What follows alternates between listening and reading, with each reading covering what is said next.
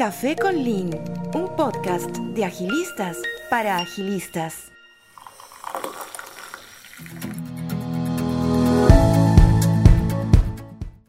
Hola y bienvenidos a Café con Lean, un podcast de agilistas para agilistas, en donde episodio a episodio contamos con invitados líderes serviciales de la comunidad en agilidad y conversamos libremente tomándonos un café. Soy Jaime Yáñez, es un gusto volver a tener este espacio luego de casi ocho meses, ¿verdad? Y en este episodio tenemos como invitados a Ángeles Díaz, Agile Coach desde México, y a Armando Balbuena, Lean and Agile Coach desde Perú.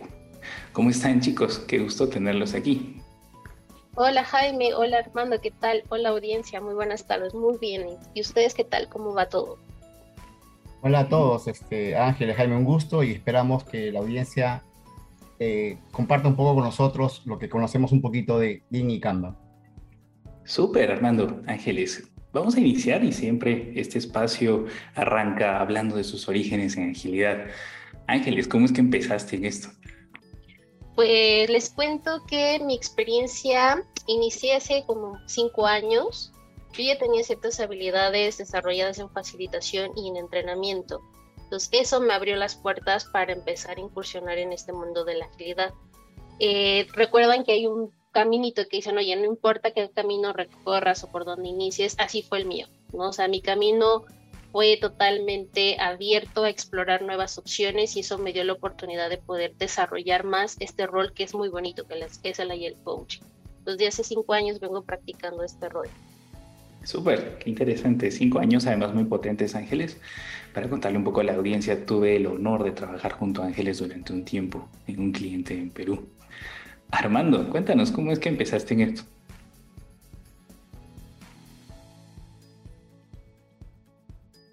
Bueno, creo que un poquito antes que, Ángeles este, tuve la oportunidad en las áreas de TI de empezar allá en 2014 con, en un área de innovación en una entidad financiera donde debería, y siempre cuento como anécdota, mi, mi, mi conocimiento, mi primer contacto con, con, un equipo Scrum, ahora lo puedo decir, en ese momento ni entendía nada, este, fue allá en un 2014, y donde fui por primera vez ver el famoso To Do, Doing y Don't, que hoy lo, lo, tengo muy presente, y muchos sticky notes con muchas personas y ajetreadas, hablando bastante, un poquito inusual en ese momento de mi contacto de las áreas clásicas de TEDI, ¿no? Me pareció algo eh, digamos, mejor dicho, es algo disruptivo y diferente, pero eh, no fue mi, justamente mi, contacto con algo eh, que agregue valor, al contrario, este, fui a solucionar un problema que estos equipos ágiles estaban haciendo en aquel momento y fue algo anecdótico porque lo primero que les pregunté fue, ¿y la documentación para revisar el incidente?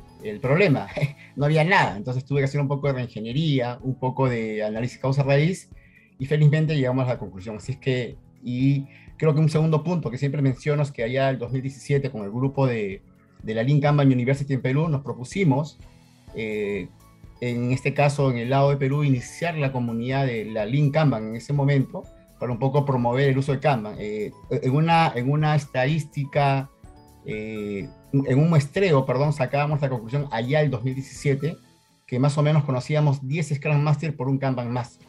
Entonces, ese grupo que nos juntamos por primera vez en el 2017 y nos certificamos en los cursos que iniciaban el método Kanban, todos somos trainers en este momento, excepto una persona que sigue en la línea de, Scrum. Entonces, un poco, siempre lo recordamos con cariño, el inicio del propósito de este grupo, de, después de, conocer eh, todo lo, este, eh, Scrum, este era un poquito desafiarnos a que la comunidad en general conozca un poco del método Kanban.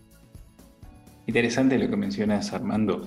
Oye, ya que mencionas Kanban, que es un tema que nunca hemos tocado en el podcast, ¿les parece si ahondamos en, en esto? Claro, sí, sí, sí. Vamos, entonces chicos, a ver, ¿qué es Kanban? ¿Por qué es tan importante y por qué está sonando tanto últimamente? No solo en empresas que están pues eh, creando productos o servicios en torno a tecnología, sino incluso también en productos o servicios que tienen contacto directo con, el cliente fuera y más allá de la tecnología.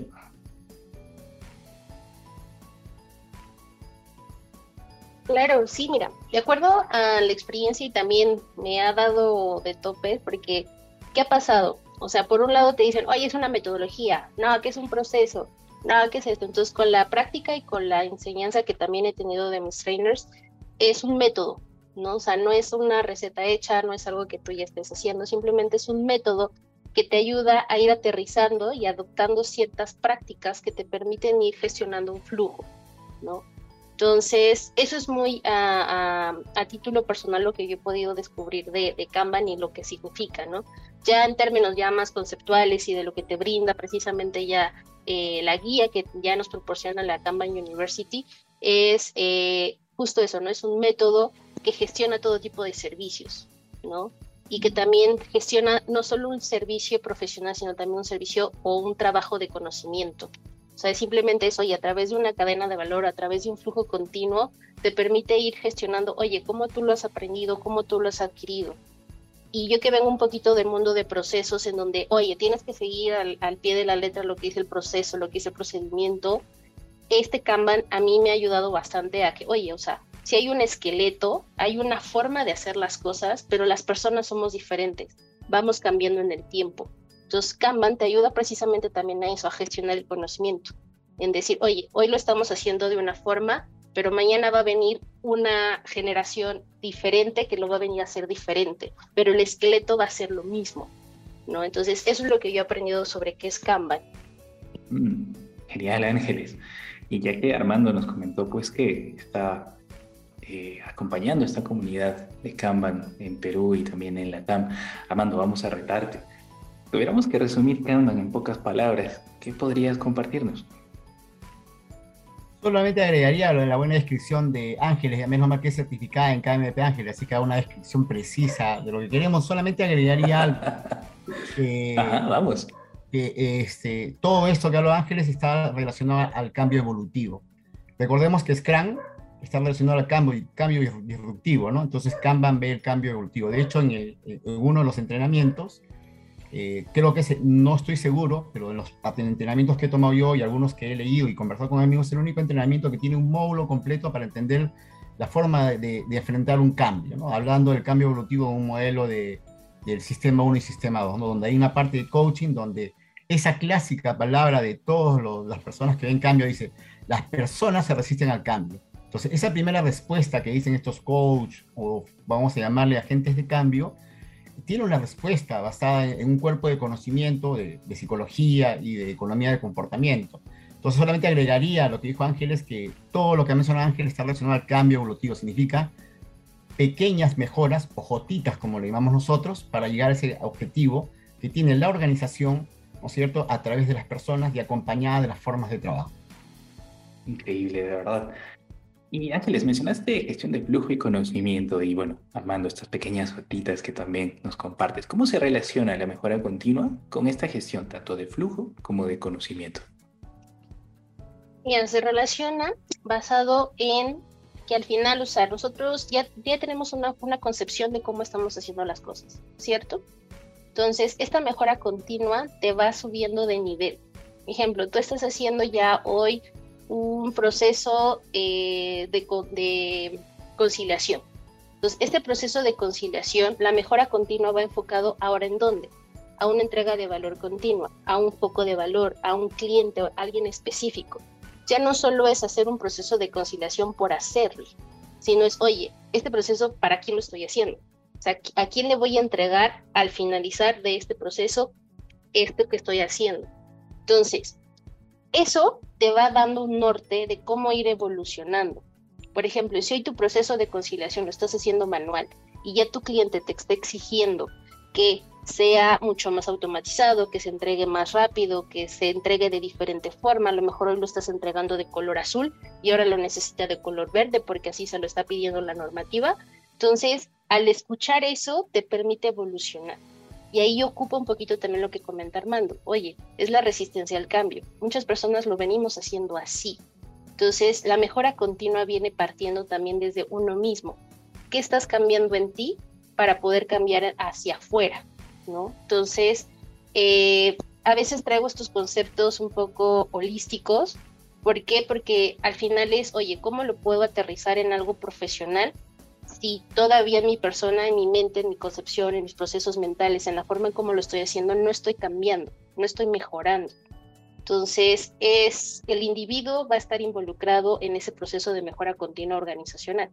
Entonces, en la medida de lo posible, si yo como persona veo hacia dónde quiero cambiar y hacia dónde me estoy enfocando y si lo que estoy entregando como, como profesionista está agregando o no agregando valor a mi cliente, que es la organización. ¿no? Entonces, es un todo. Al final llegas hasta conceptos ya más sistémicos y todos esos temas. ¿no? Súper, Ángeles. Y en tu caso, Armando, ¿cómo es que podríamos relacionar esta gestión de flujo y conocimiento con la mejora continua? Ahí voy a tomar algunas palabras este, de la teoría del método Kanban. Dice, el método Kanban de por sí es un, es un método de mejora.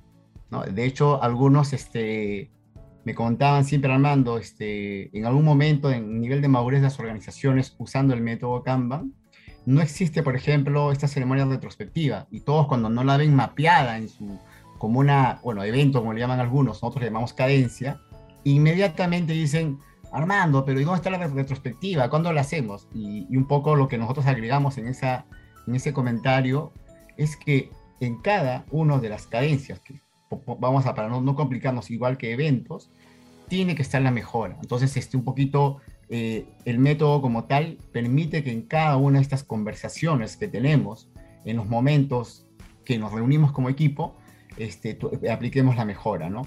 Eh, y hay algo que, que, no diferencia, sino es parte del, del, cuerpo de conocimiento de Kanban, ¿no? Kanban habla que dice este, que hay que hacerlo de manera pragmática y guiada por evidencia.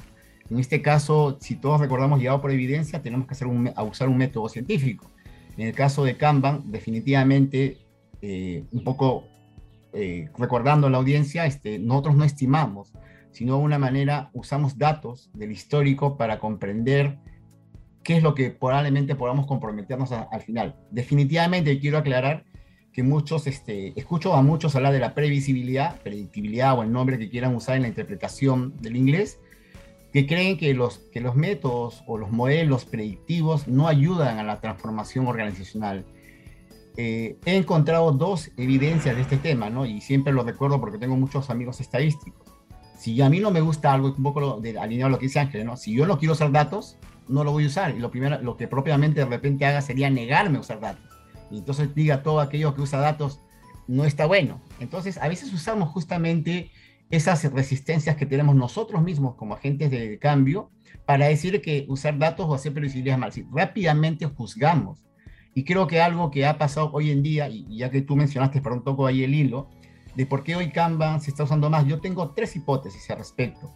Lo primero es que todos los Scrum Masters ya en, esa, en ese camino de descubrir o explorar cosas diferentes, cuando ya van creciendo como organización, se están planteando que, de, que, que, el, que Scrum los ayuda en cierto momento y de repente necesitan otro conocimiento. Y ahí es donde están tocando las puertas de Lean Agile o de Kanban como tal. ¿no? La segunda hipótesis es que todos se niegan a usar este, las nuevas responsabilidades de Scrum como Product Owner, Scrum Master, dicen no. Y he, he, leído por ahí que Kanban no tiene este roles, por lo tanto soy Kanban. Entonces se autodenominan Kanban. Entonces, nuevamente, como bien dijo Ángel, es parte del comportamiento humano.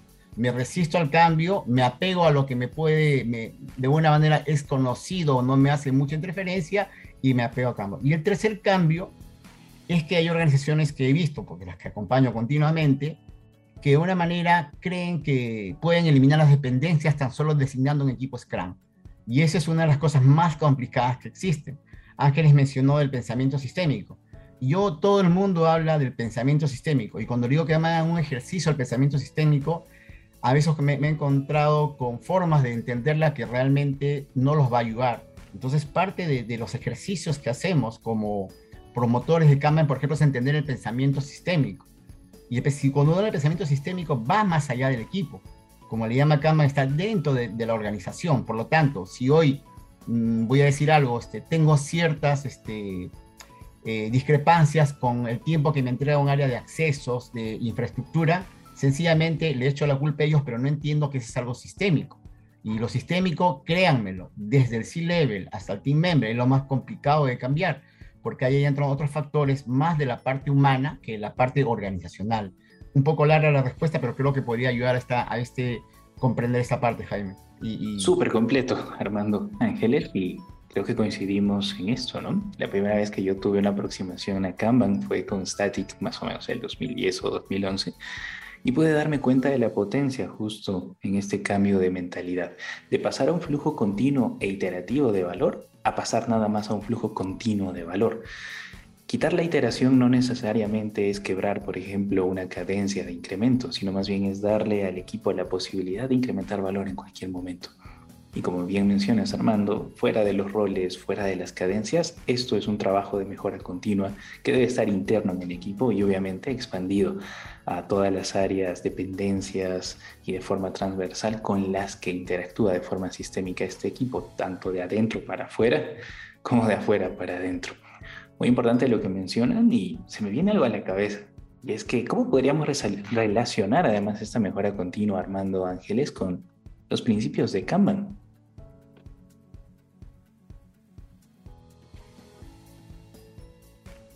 Claro, sí, mira, lo relacionamos eh, básicamente con lo que estamos viendo, ¿no? O sea, es cómo estamos eh, haciendo las cosas hoy en día, ¿no? O sea, que tiene que ver justo lo que también mencionaba Armando, la gestión del cambio, ¿no? O sea, es, oye, si yo quiero hacer un cambio, quiero gestionar, quiero hacer algo diferente, pues primero tengo que empezar como lo estoy haciendo hoy en día, ¿no? Esa es la máxima que al menos a mí me ha ayudado a al momento de intervenir o al momento de acompañar a algún equipo, ¿no? O sea, entender cómo es, ayudarlos también a ellos a entender cómo es que están haciendo y las cosas, plasmarlos y ahí nos vamos con otro, ¿no? Que ya es eh, una práctica, que es la visualización. Entonces, dentro de la visualización, tú ayudas a, a, mapear cómo están empezando ahora y a partir de ahí comienzas con el principio de gestión del cambio, ¿no? Hay otra serie más que igual ahí le voy a dejar la oportunidad también a Armando que nos ayude a explorar un poquito más estos principios, ¿no? Otro de los principios son los principios de entrega de servicios. Entonces, el que a mí más me resuena es revisar periódicamente la red de servicios y sus políticas. Es decir, oye, de nada me sirve que lo tenga yo eh, plasmado, ya bien bonito, ya hice mi static, ya hice mi tablero, si al final no lo estamos evolucionando, al final no lo estamos revisando. ¿Qué tanto de lo que hicimos ahora tiene una mejora continua, tiene una revisión. Hoy estas políticas nos hacen sentido. Si hoy las iniciamos diciendo que empezamos con A, B y C, después de un mes, después de tres meses, ¿qué tanto ese A, B y C realmente están funcionando y si nos estamos adaptando a eso? ¿no? Y si realmente estamos con esas políticas entregando valor. Entonces, eso es lo que yo he podido experimentar. Ahí, Armando, ¿algo que quieras complementar? Sí, este, gracias Jaime Ángeles. Voy a más bien irme eh, solamente para que la audiencia recuerde, este, Kanban tiene valores, tiene valores, principios y prácticas. Por ejemplo, y, siempre en estas eh, conversaciones o los entrenamientos o en los uno, acompañamientos que tengo, siempre yo les digo, les, les pregunto, por ejemplo, una dinámica un poco para, para un poco que todos comprendan, le pregunto, ¿cuáles son, ¿cuáles son los valores de tu empresa? Y muchas este, organizaciones tienen pegado en la pared, lo tienen hasta tatuado, en camisetas, polos, pero a veces no saben cómo hacerlo tangible. Y yo, no, yo con, con, el cariño y respeto que lo tengo a todos, le pongo un ejemplo, porque Kanban claramente tiene un ejemplo, le pongo un ejemplo de Kanban y un ejemplo, por ejemplo, de una compañía muy grande. Pero voy a, voy a comenzar por el ejemplo de Kanban. ¿no? Kanban, por ejemplo, tiene un valor que es la transparencia y yo les pregunto cómo la transparencia se vuelve un comportamiento. Recordemos que un comportamiento es igual a una práctica. Dirán seguramente otras posiciones totalmente válidas. Kanban lo entiende así, una práctica es lo tangible del comportamiento. Entonces el valor es la transparencia. Entonces, y aunque no lo crean, esta partecita cuando conversamos con los equipos, yo digo, ¿y cómo, cómo, cuáles quieren que son las prácticas que se asocian al valor de transparencia? Y, y muchos, créanme, este, tienen un poquito de, digamos, de, complejidad en la respuesta y, yo se los aclaro muy simple. Pero, pero ¿por qué no? Porque es por algo muy sencillo, no, no estamos acostumbrados a repensar demasiado esto que se llama valores, ¿no? Valores de la organización que lo hacemos tangible al cliente. Lo, los vemos, los leemos, pero a veces no los entendemos y no está mal, sino que sencillamente tenemos tantas cosas que hacer que de repente no este, lo vemos. Y para acabar el ejemplo, entonces la transparencia, por ejemplo, en Canva, se hace tangible ¿Cómo? Como bien dijo Ángeles, con la visualización, hacer políticas o acuerdos como equipo y implementar estos feedback loops o las cadencias de conversación. Entonces, cuando no crean, digo esta pequeña palabra que no me ha tomado más de un minuto en decirla, todos como que ven la pequeña luz y los promueven. ¿Por qué? Porque estamos acostumbrados un poquito a hablar de, de valores, principios, prácticas, pero cuando queremos de una manera de alguna manera este, comprobarlo tangiblemente se nos complica. Y nuevamente, no es, no es nada mal, sino sencillamente es porque no tenemos el ejercicio de hacerlo.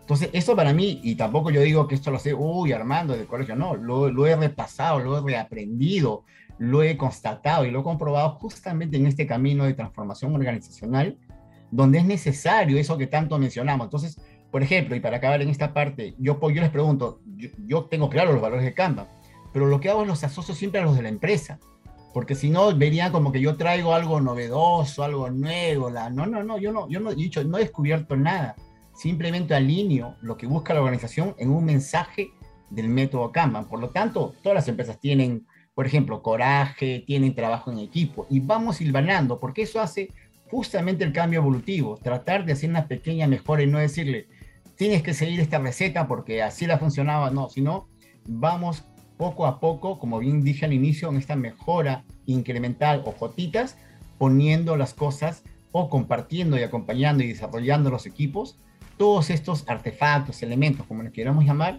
que le van a servir a ellos.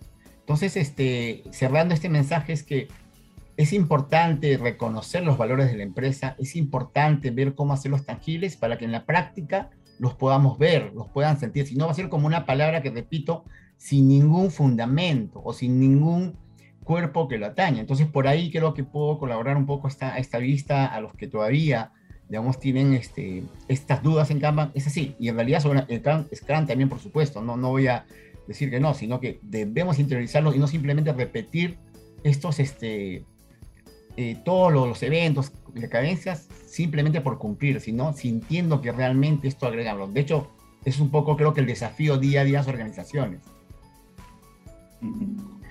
Y se enlaza mucho con el concepto de ser y hacer allá el, el impacto, ¿verdad? Al momento de hablar de una transformación transversal en una organización.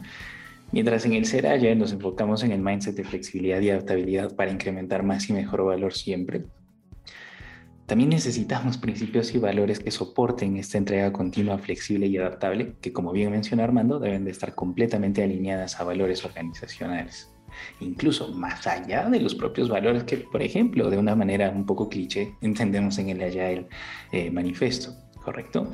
Es importante que esto además sea permeado a nivel cultural, por eso el ejercicio que hace Armando es tan importante, no solo a nivel organizacional, sino también a nivel equipos y a nivel personas. Y en cuanto al hacer Agile, hablamos de procesos y prácticas, ¿verdad? Y es súper importante comprender que la práctica siempre va a terminar modelando o remodelando el proceso.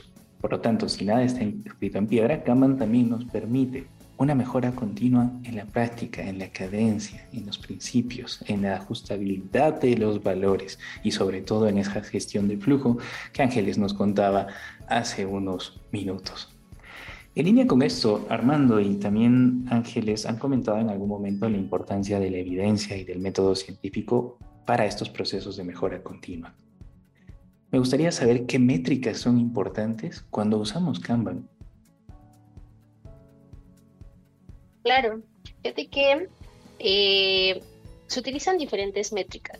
¿no? Eh, tenemos las que, oye, a partir del cuando comienza a trabajar tu, tu, actividad hasta que termina, ¿no? Todo tu, tu valor. Esa es una. Otra es desde que lo empezó a planificar hasta que termina. ¿No? Esas son como las dos principales que tenemos, ¿no? Que es el lead time y es el cycle time, ¿no? Entonces, esas te van permitiendo, uno, ver la velocidad, ver qué tanto trabajo estás acumulando en el tiempo, ver cuáles van a ser esos cuellos de botella que estás teniendo en el día a día, ¿no? Y esas métricas las vas a ir viendo inclusive en, en tus diarias, en tus reuniones de revisión, ¿no? Porque son naturales y son algo que es evidente verlo. ¿No? O sea, tú en el momento que tú visualizas un trabajo en tu tablero, identificas, oye, aquí tienes tanta cantidad de actividad parada, ¿qué está sucediendo? Y eso al momento te da una forma de atenderlo y de anticiparte y de adaptarte, ¿no? Ya no necesitas esperar hasta que termine tu ciclo para decir, ah, es que aquí me falló esto. No, o sea, en tu día a día tú estás observando esas métricas. Simplemente es, oye, qué tan acostumbrados estamos de realmente mirarlas y de realmente atenderlas, ¿no? Hay otras métricas que también ahí vas viendo, oye, ya, cuánto tiempo te tardas en completamente, y eso nada más es un, en un trabajo. ¿Qué pasa ahora si eso lo acumulas con más equipos? ¿No? Cuando ya empiezas a ver todo un grupo de equipos que están enfocados a una cadena de valor per se. Entonces ahí ya también sacas otro tipo de métricas. ¿No? O sea, cuánto tiempo te tardas de una iniciativa desde que la planificaste hasta que la vas entregando, ¿no? Y eso es también ver los niveles a quienes queremos atender estas métricas, ¿no? Hay, eh, hay métricas que van enfocadas a equipos per se, hay métricas que van enfocadas a organización. Entonces, si tú como líder de un equipo tienes que saber identificar hacia dónde quieres dirigir esas métricas, qué quieres sacar de información a, nivel equipos o a nivel organización o a nivel de qué, ¿no? Porque a partir de ahí también vas a empezar a interiorizar, ah, mira, ya no me sirve esta métrica porque, pues no, esto es muy minúsculo, ¿no? Y lo que no queremos es llevarlo al micromanagement. Entonces mejor llevémoslo a una entrega de valor continua. Entonces ahí ya es cuando los líderes y entre líderes comienzan a dialogar y decir, oye, no, a mí ya no me sirve esto, a mí sí, pero ¿en qué casos? Oye, entonces es el medir y conocer qué quieres medir, te va a ayudar a saber hacia dónde vas a dirigir tu foco, ¿no? En algún momento ahí me van a, me van a, reforzar, se escucha mucho, ¿no? Dime, dime cómo me vas a medir y me diré cómo me comportaré, ¿no? Entonces, ese comportamiento también es observable oye, si yo quiero comportar o quiero tener comportamientos enfocados a una entrega de valor continua, entonces, ¿qué métricas realmente voy a hacer consciente que voy a medir? Porque si solamente les pido reporte por reporte, pues el comportamiento va a ser diferente y mi gente va a estar más enfocada a entregar cosas que realmente enfocarse a lo que quiere el cliente. ¿no? Entonces, esas son las que yo puedo rescatar. Ahí, Armando, que me quieras complementar algo. Sí, sí, pero debo agregar qué suerte que Ángeles empiece en estas respuestas porque me está dejando poco trabajo. En todo caso, creo que voy a, voy a agregar un poquito más. En principio, Kanban habla de ocho métricas. No, las voy a mencionar en detalle todas. Digamos, Ángeles ha mencionado eh, las más resaltantes y cómo complementarlas. Yo quisiera aportar en este momento, por ejemplo, cómo empiezo con métricas. ¿no? Normalmente, este, normalmente este, los equipos eh, siempre, yo me especial, no es especial, sino trato de buscar que me asignen equipos no TI, porque tengo mucho background en TI, por lo tanto a veces también se me pasa mi sombrero de arquitecto para un poquito estar. Entonces, pero en general, en cualquiera de los equipos en una organización, lo primero que yo les hago es que hagan la reflexión sobre, ni siquiera les menciono las métricas. Yo le digo, ¿qué herramienta usas? Excel, X, Y, Z, cualquier, cualquier herramienta para, digamos, ver su, vamos a ver, vamos a decir así, para dejar visible el trabajo, o sea, bueno, en el medio existen un montón, para no mencionarlas. Entonces digo, ok, no, y todo lo primero que hacen, disculpen la palabra un poco, la palabra, me pasean. ¿Qué significa? Me dicen, no, ya mañana lo vemos, la otra semana lo vemos. Comienzan a, este, dilatar simplemente que me muestren cualquier métrica, como dice Ángeles, el inicio y fin, ¿no? Por supuesto los hemos capacitado previamente y se excusan un montón de cosas, la especialidad, que el lab, qué sé yo. Bueno, al final, cuando ya un poco se acaba el tiempo, voy a decir así, este, le digo, un ratito, a ver, muéstrame lo que tienes. Y ahí primero se sinceran, que algunos no conocen cómo usarlo. Le digo, ok, trabajemos en eso. Bueno, pasando esa etapa de, digamos, de la usabilidad de la herramienta tecnológica que muestra alguna información de datos, voy a llamar todavía no métricas, entonces lo primero que hago es que vean qué es lo que han registrado. Y la primera, y esa es mi sugerencia, así a todos, creo que aquellos que puedan escuchar este podcast es que, que, primero no, no traten de, justificar lo que ven, sino vean lo que se ha registrado. Por ejemplo, los, los developers hablan de data sucia, cuando dice que esa data no es válida o está con cosas, este, ¿no es cierto?, incorrectas. Los industriales hablamos de datas con errores. Y en general las personas como dicen data, data que no sirve, ¿no? Es como decir, la, este, la edad de, Armando es 5 años y la edad de, Ángeles es 4 y la de Jaime es 3. Dice, está mal, imposible, ellos son demasiado, ¿no? La data tiene un error.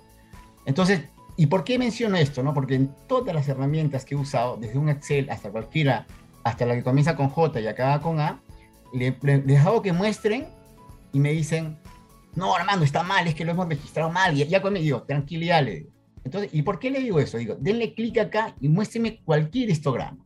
para recordar un poquito a nuestros eh, audientes, este, lo que nos han enseñado en el colegio, no tienen que dar ni un curso de agilidad, en el colegio es un histograma que simplemente en el eje X es el periodo de tiempo y en el eje Y, la frecuencia. Se arma sencillísimo, ven dos minutos en Excel. Pero ¿por qué lo digo?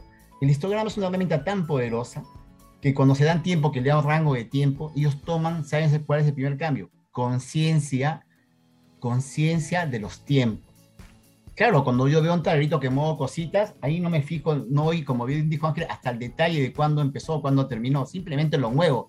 Y al contrario, celebro cuando termino, así han pasado cinco meses. Y está perfecto, me parece perfecto que celebre.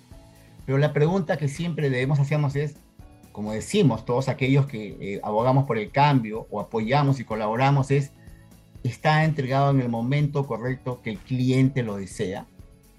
es como hoy que, digamos, es que, que cualquiera que va a tener una, un almuerzo que normalmente es a la 1 de la tarde, le llegue el almuerzo a las 5 de la tarde. Por supuesto, el cocinero de repente celebre, pero yo, aparte de ya me quedo con hambre, estoy inconforme con ese tiempo. Entonces, a veces les digo esto porque eso es lo primero que hago. Y, cuando, y, y más bien yo busco que me justifiquen. ¿Por qué? Porque cuando justifiquen van a entrar más en lógica. Y por ejemplo, lo que dicen, ah, es que ahora ya no tenemos que registrar los tickets ni bien nos llegan, sino cuando vamos a hacer correcto. Ahí está la primera motivación del cambio. ¿Por qué registras todo si no lo vas a hacer? En Lean un poco hablamos que todo aquel que tome tiempo y no se produzca algo es un desperdicio, o no genere valor es un desperdicio. Y hay muy buenas personas, no voy a, por supuesto, jugar a ninguna, que les gusta colocar el famoso, en cualquier buffer, buffer igual a backlog, pro, backlog, pro, increment, spring backlog, el nombre que quieran llamarle, el buffer donde se guardan las cosas es de 80 cosas. Yo le digo, ¿cuánto tiempo te va a tomar y leer esas 80 cosas que están ahí? Y encima a veces que está refinada, digo, casi me persino, perdón a los que no, porque le digo, que leí que 5 minutos a leerlas, son 400 minutos. Estamos hablando que son casi 7 horas que voy a tomar tan solo leer si fuera específico, para ver cuánto entonces, el primer mensaje un poco alineado cerrando esta parte es, si tomo conciencia que los datos me van a ayudar, los uso. Y si no tengo conciencia que los datos me van a ayudar, no los uso. Como me dijeron Armando, pero si yo estimo y me funciona bien, sigue estimando, le digo. No te voy a decir que hagas Kanban, sigue estimando. Cuando me digas que tu estimación no te está ayudando, piensa en que, qué otra cosa te puede ayudar. Lo digo porque de repente no es que sea un vendedor de Kanban, sino le digo, usa lo que necesites. No tampoco yo voy a, de hecho cuando yo tengo como ética, nunca hacer un evento que diga Scrum versus Kanban. Eso no existe. Cada uno tiene que tomar lo que le pueda ayudar. Entonces, si me ponen a decir, no, porque yo estimo mejor, digo, si te sirve, úsalo. Si no te sirve, pregúntate. Entonces, regresando a punto final, lo que está así demostrado, y ahí voy a poner un poco mi sombrero de ingeniero, es que la estadística bien hecha te va a una previsibilidad que no es un invento es una previsibilidad que te va a ayudar a qué cosa? A cumplir tu compromiso. ¿Y qué es lo que quieren las personas? Que cumplas, o las organizaciones, que cumplas tu compromiso. Si le dijiste en un sprint, en un mes, en tres meses, que cumpla que se lo hace en ese tiempo.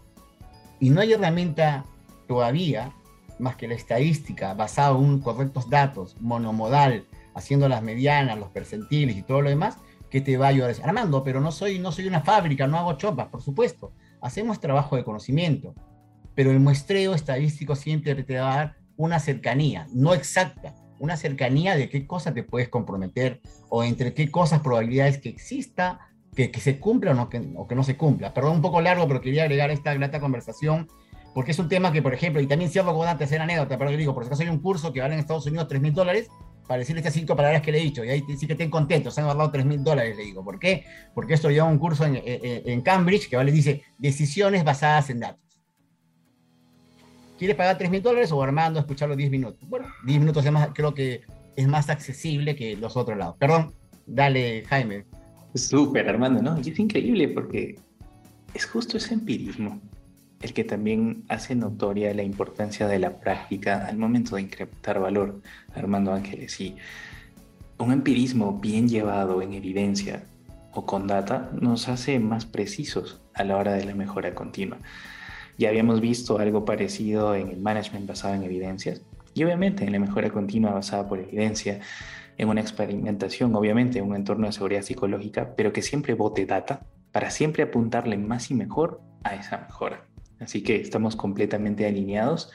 Y qué importante también lo que mencionas, Armando, de que estas decisiones que se vayan a tomar tienen que ser informadas, así sea con una métrica, un indicador, un KPI, KDI, KCI simple, pero que en realidad aporte valor, porque no se trata de medir por medir.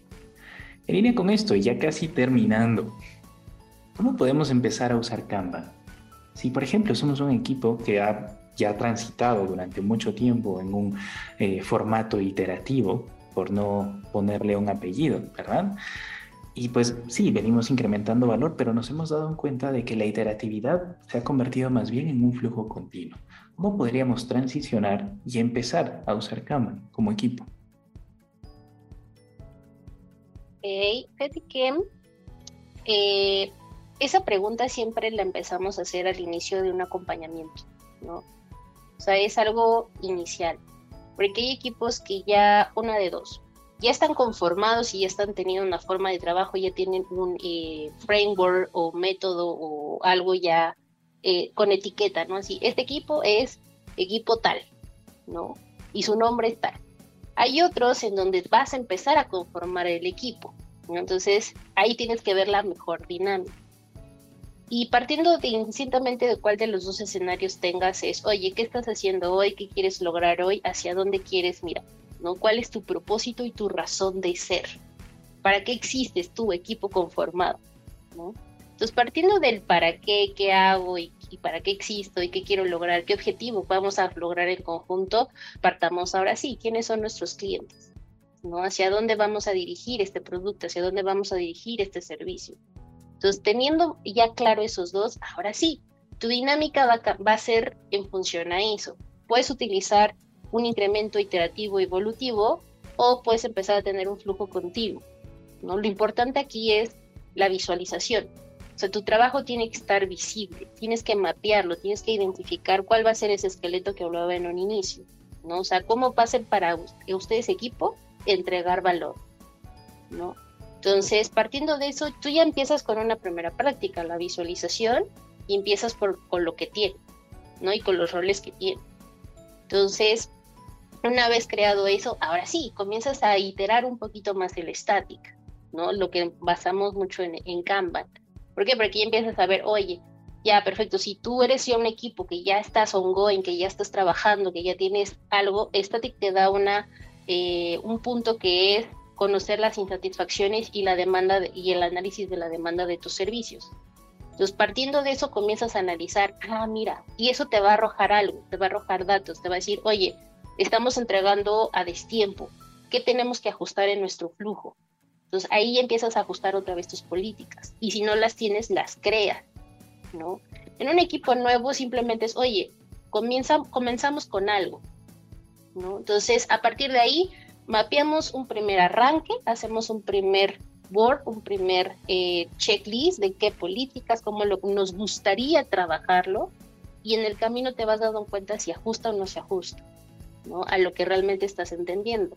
Pero ojo, ambos caminos es, arrancamos para qué existimos y arrancamos a quienes les vamos a brindar servicio. Si no tenemos claro ese camino, esa ruta, al final lo que ocupes puede ser cualquier cosa, ¿no? Pero no es que uses cualquier cosa, sino que esa cosa que uses, en este caso Kanban, te agregue valor, no solo como equipo, sino también a nivel organización, y que agregue valor a tu cliente. Entonces, eso es lo que yo puedo complementar, amigos. Mm, súper, y Armando, ¿cómo podríamos empezar con Kanban? Ahí, Ángeles, nuevamente, suerte, pero ahí voy a decir, yo tengo siempre, digamos, tengo tres, tres formas de ver Kanban, ¿no? Número uno, cuando los que lideran la, la transformación le dicen a un equipo que este equipo es Kanban. Entonces van y le dicen. Dos, cuando los equipos eh, se autodenominan Kanban dice, nosotros somos Kanban, diferente, sí, sí y yo mm, a veces siempre los escucho, me gusta escuchar mucho. Y tercero, son los equipos que dicen eh, que yo no puedo usar la otra forma de trabajo y tengo que usar esto porque no, no hay, no hay este espacio para esos roles que están apareciendo. Entonces, estas tres, eh, digamos, experiencias que tengo yo cuando acompaño equipos, eh, las trato de manera diferente. aquellos que vienen con un, con un stakeholder que prácticamente les impone que tienen que hacer el marco, definitivamente con agilidad o sin agilidad va a ser más fácil. Quien diga lo contrario creo que no está teniendo contexto de realidad. Así pasa.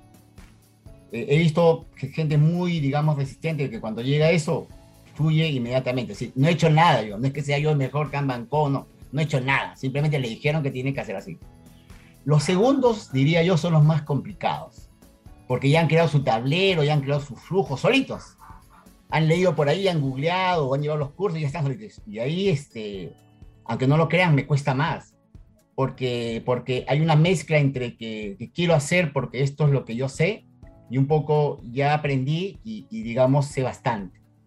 Entonces ahí sí me toca trabajar un poquito más, por ejemplo, en el criterio, por ejemplo, de definir pues, el equivalente a una user story, cómo sería en este modelo, el equivalente en una, en una épica en este modelo, porque todos creen que dice, en mandar mail para que suban a producción, soy Canva, ¿no? Ese, ese, ese es mi word item, mi valor, dice, ¿no? He mandado mi mail, es mi valor. Entonces comenzamos un poquito a ese, a, ese esquema. Y el tercer grupo, de, o tercer tipo de equipos que me tocan, que son, por ejemplo, son definitivamente áreas no TI, me dicen, Armando, no sabemos cómo empezar con Canva. Y justamente yo usamos todo lo que ha relatado Ángeles, es un acompañamiento, vamos a decirle, más natural. ¿Por qué? Porque ellos están muy abiertos a escuchar algo que los puede ayudar. No digo que los otros dos no, sino que digo que el enfoque de trabajo es diferente.